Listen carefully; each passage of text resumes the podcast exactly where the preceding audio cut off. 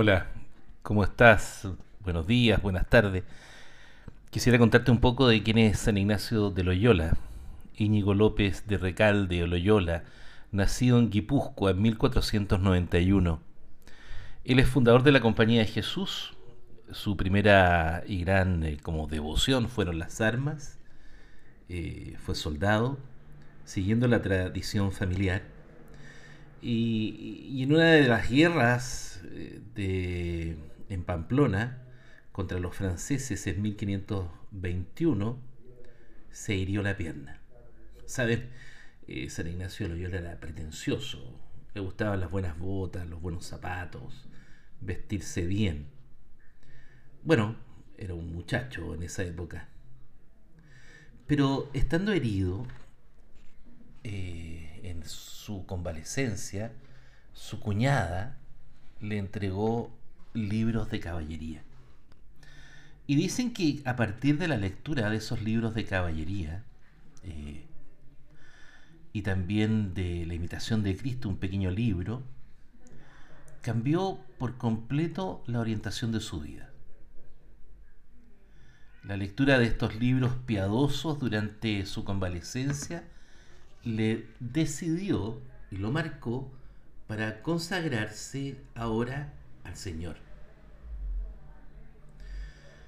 Después de estar convaleciente, se retiró a hacer penitencia, lloró en Montserrat y en Manresa, se fue al lado de Barcelona, donde comenzó a elaborar un método, método de oración al cual nosotros le llamamos ejercicios espirituales, que lo, funda el año 1522.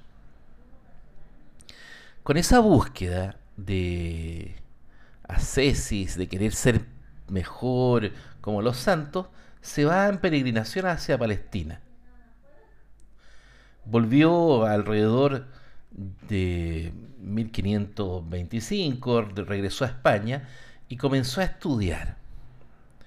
Eh, algunas amigas de él lo invitaron a estudiar. Me dijeron que tenía que prepararse. Ya Ignacio tenía 33 años y parte importante de su vida la había pasado solo en esta preparación militar y en esta búsqueda de ascesis personal. Pero tenía que prepararse y a los 33 años comienza a estudiar.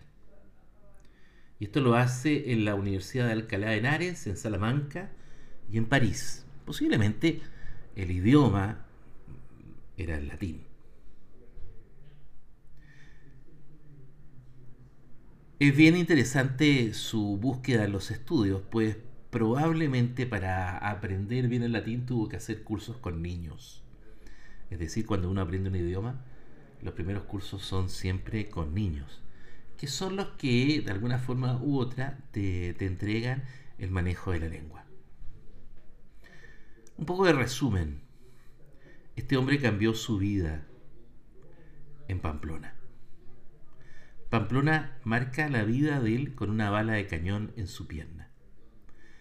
El hombre dedicado, orgulloso, vanidoso, eh, el paje guerrero, a partir de la lectura de libros de santos y de la imitación de Cristo, empieza a cambiar su vida. ¿Qué es lo que cambia la vida de San Ignacio? Porque en una herida de bala comienza su cambio. Al final de la vida llegaremos con la herida convertida en cicatriz.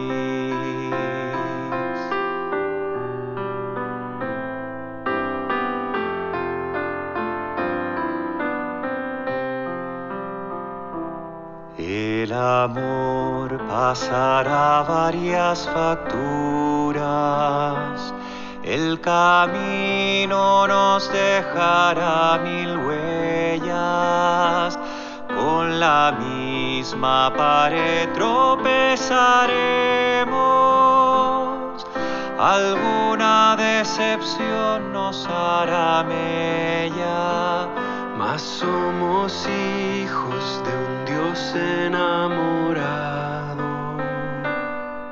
sedientos buscadores de respuestas. Somos pura ambición que tú sembraste para que así tu reino floreciera. Al final de la vida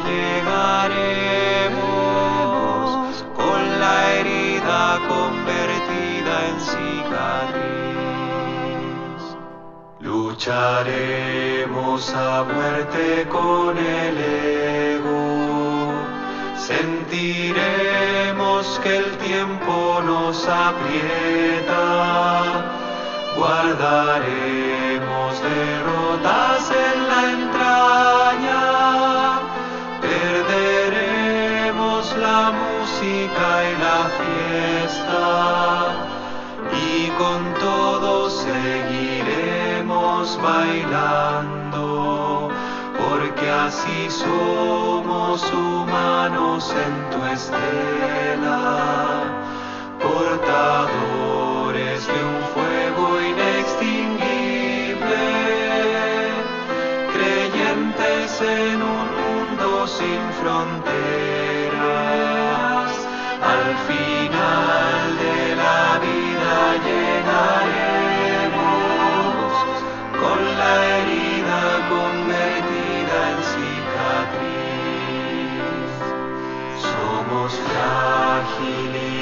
entusiasmada, soñadores que no se desesperan.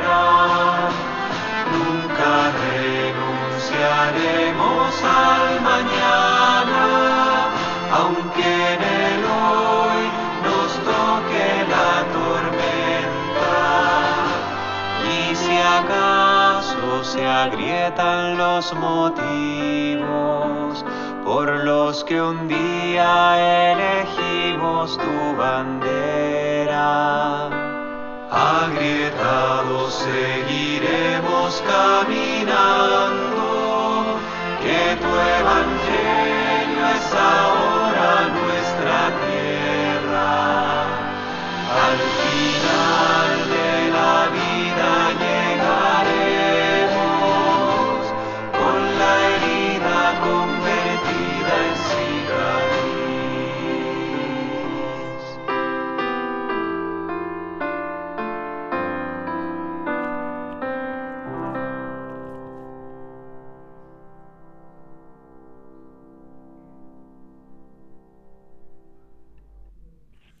Cristóbal Fones en su canción La herida nos, nos muestra que ellas construyen y que esas cicatrices también construyen nuestra vida. San Ignacio de Loyola también vivió con cicatrices, pero esas cicatrices y esas heridas le hicieron hacer lo que él más deseaba, entregar su vida y entregar la vida a los demás. Y nos invitó a todos nosotros a hacerlos. Esta es la primera parte, vamos conociendo un poquito más de lo que es la espiritualidad ignaciana, así de modo fácil.